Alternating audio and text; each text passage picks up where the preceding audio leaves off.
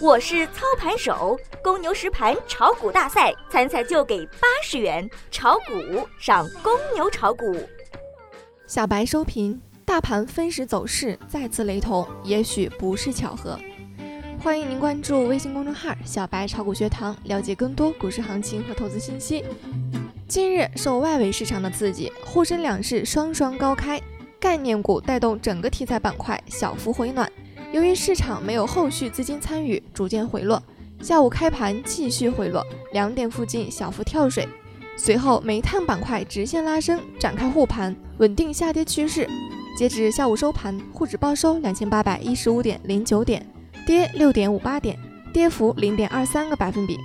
盘面上，沪指已经在两千八到两千八百五十点区间盘整了十二个交易日，今日连续跌破五十均线。短期又面临方向选择，未来市场企稳反弹必须符合两个条件：一是要有持续性的热点，二是成交量必须要放大。策略上要多看少动，注意控制好仓位，规避估值高、业绩差的中小市值股票，因为在熊市中就要杀高估值。消息面上，上海一家大型券商的并购融资负责人表示。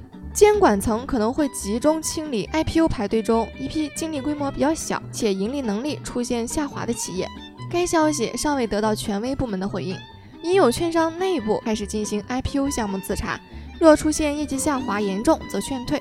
不是不符合 IPO 条件，只是排队那么久，业绩下滑严重，撤了总比被否好。行业板块上，计算机应用、造纸、专用设备、通信服务涨幅居前。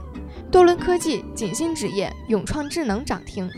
概念板块上，地下管网、新股与次新股、机器人概念、国产软件涨幅居前。威龙股份、百利科技、雪荣生物涨停。欢迎您关注微信公众号“小白炒股学堂”，了解更多股市内容。本节目仅为个人学习研究用，不构成操作建议。小白提醒您，股市有风险，投资需谨慎哦。